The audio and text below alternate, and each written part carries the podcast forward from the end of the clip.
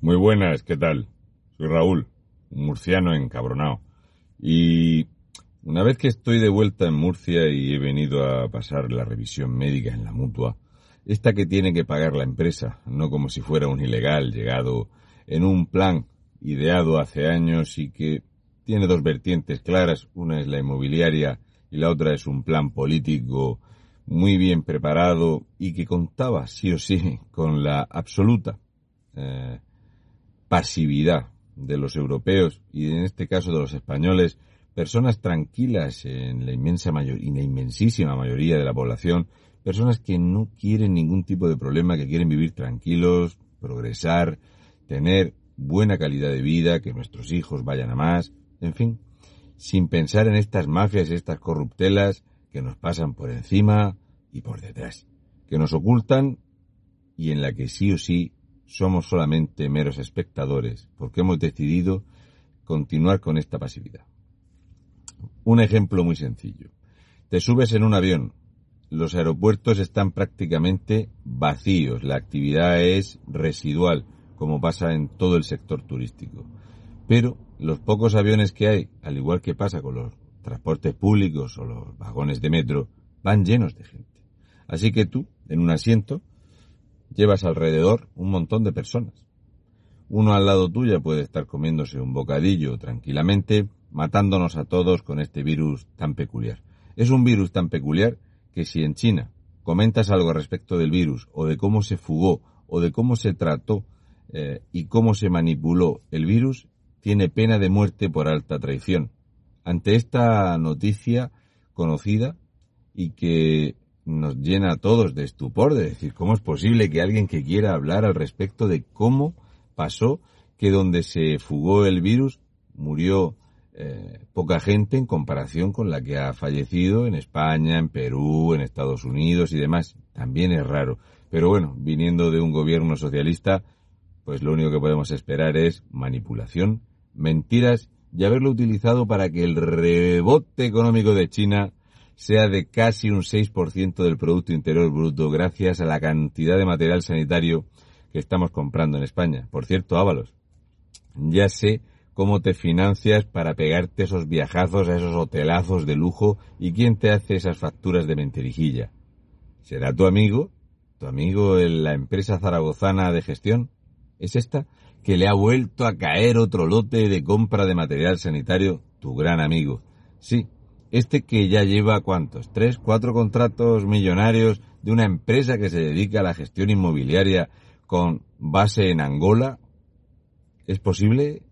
Cuéntamelo, Ábalos, porque esto de la factura que presentaste y una mierda son dos mierdas, amigo. Como todo el asunto de la transparencia y el transparencio, deciros que esta semana pasada, donde he estado en Madrid, de ahí fui a Tenerife, he podido hablar con personal de Moncloa que me dijeron que antes de ningún tipo de pandemia, ni pandemia, ni coronavirus, el portal de transparencia y transparencio dejó de funcionar por orden expresa del gobierno, que la idea era ocultar los datos achacándolo a cualquier cosa, incluso a un ataque informático, porque la idea era vaciar la caja otra vez, pero sin que hubiera fotos de Negrín en la puerta del banco. El atraco estaba pactado y preparado Pablo Iglesias pedía 21 mil millones de euros para traer a España eso que solo triunfa en momentos de excepción, el comunismo, o la traducción actual de comunismo. Unos pocos roban mucho, manipulan la, con ese dinero público los medios de comunicación, cambian a base de decretos de ley, que aquí en España solo se gobierna a base de decretos de ley, nos inventamos un montón de puestos, por ejemplo, para colocar a Íñigo y Remojón dándole 108.000 euros, que ha apoyado, como no, los presupuestos generales que he hecho precha. No será porque eh, ese partido que ya no existe, que es Más País, casualmente, fue programado, producido y gestionado por el Partido Socialista para restarle votos a Podemos y así hacer lo que siempre hacen los socialistas, manipular. Más cosas que me he traído en claro, aparte de saber cómo se financia Ábalos la vida de lujo y explicar a todos cómo es el trato, la gestión y la mentira y la mafia alrededor de la inmigración ilegal en España. Para nosotros es inmigración ilegal descontrolada, pero esto no es así. Es una inmigración ilegal proyectada y programada desde hace al menos seis años. El plan para el embarque, el traer todas las embarcaciones necesarias, motores, combustible, los barcos que los traen, que son cargueros, pesqueros y demás, durante tres años se ha estado preparando esta invasión. Hemos visto el trato, la actitud y la capacidad del personal de Cruz Roja, el trato, la actitud y la capacidad del personal de las diferentes empresas de seguridad, dónde se ubican y la contrapartida es ver dónde están los canarios, cómo están las empresas en Canarias, cómo está el turismo y el batacazo económico en toda España.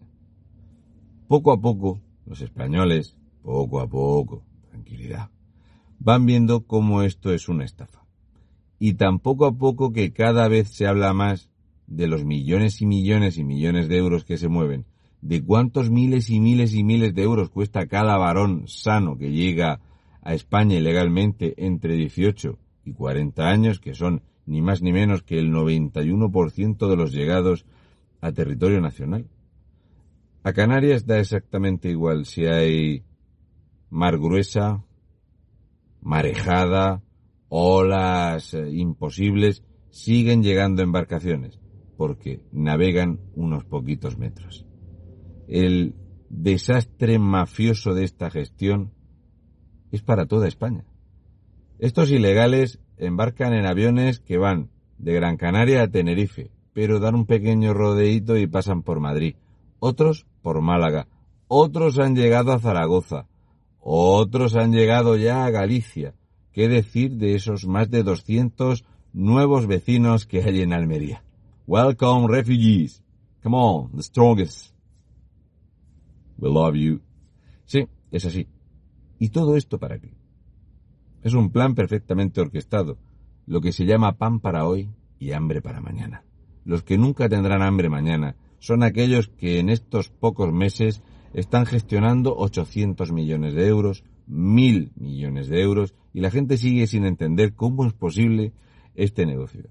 Vamos a ver, si tú tienes una infraestructura, un hotel en primera línea de playa, con más de mil habitaciones, con cinco estrellas, con licencia de apertura, y no te dejan abrir, no te preocupes cuando lleves diez meses cerrado, vas a darte cuenta de que cuando quieran las autoridades nacionales tú ya no tienes propiedad, porque ahora no existe la propiedad privada en España.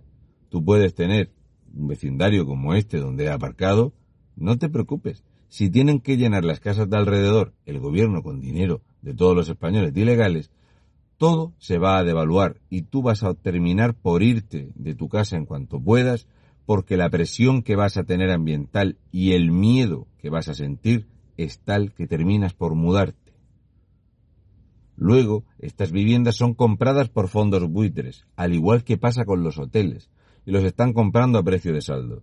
Estos hoteles se compran a precio de saldo aquí, pero las mismas empresas están comprando ya hace más de seis años complejos hoteleros donde casualmente los 15 millones de turistas que no han venido a Canarias y los más de 62 millones de turistas que no han venido a España han tomado la determinación, muchos de ellos no han viajado, pero otros muchos millones de ellos han viajado a los países donde casualmente estos fondos buitre habían comprado recintos hoteleros.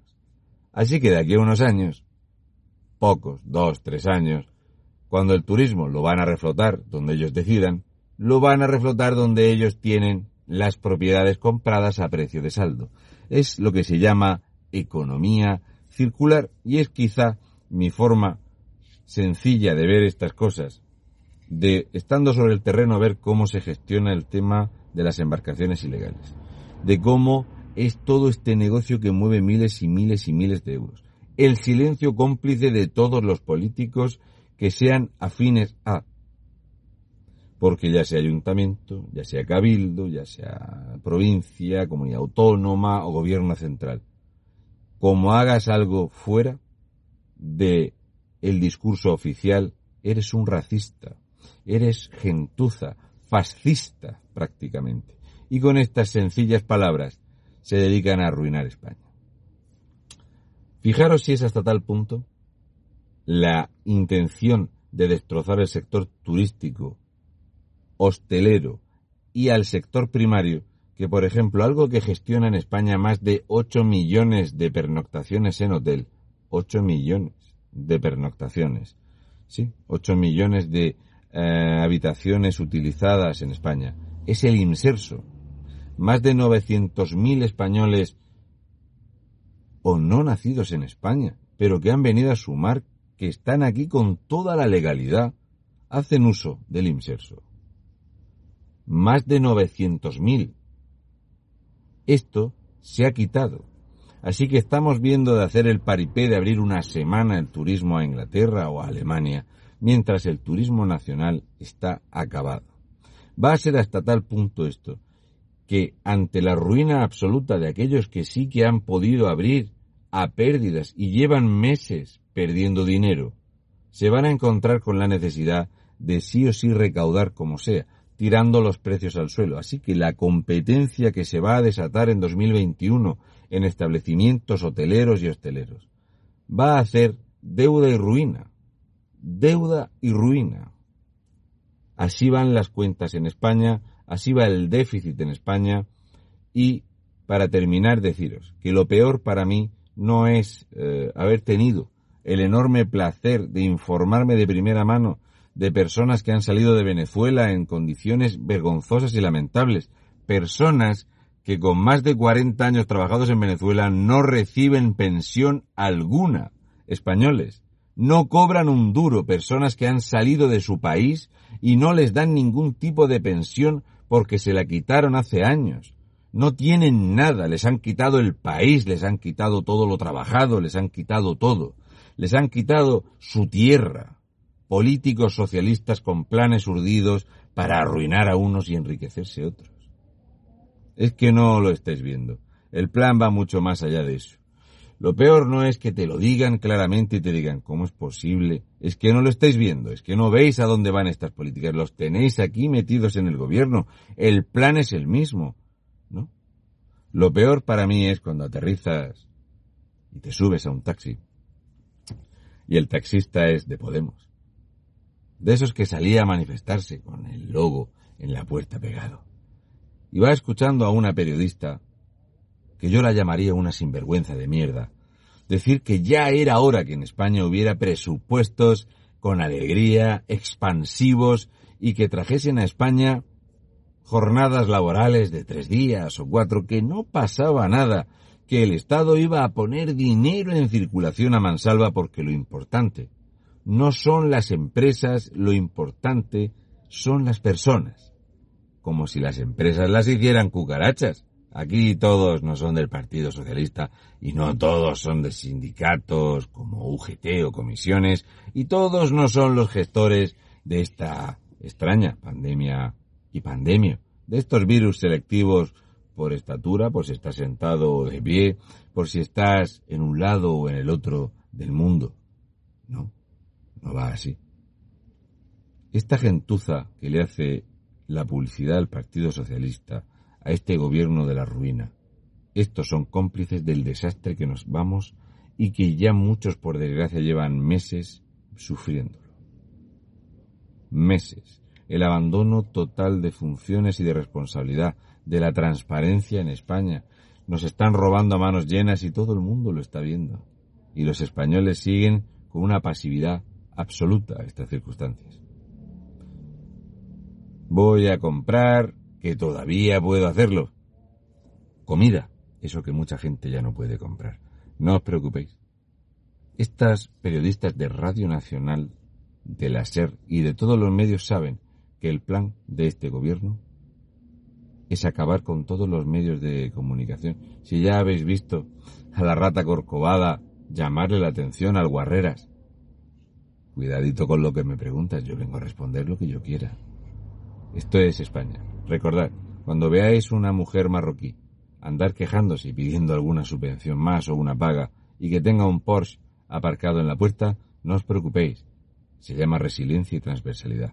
Y estos periodistas subvencionados os van a seguir diciendo que vosotros, o yo, sobre todo yo, soy un fascista opresor y un maldito ultraderechista del marasmo de la antipolítica.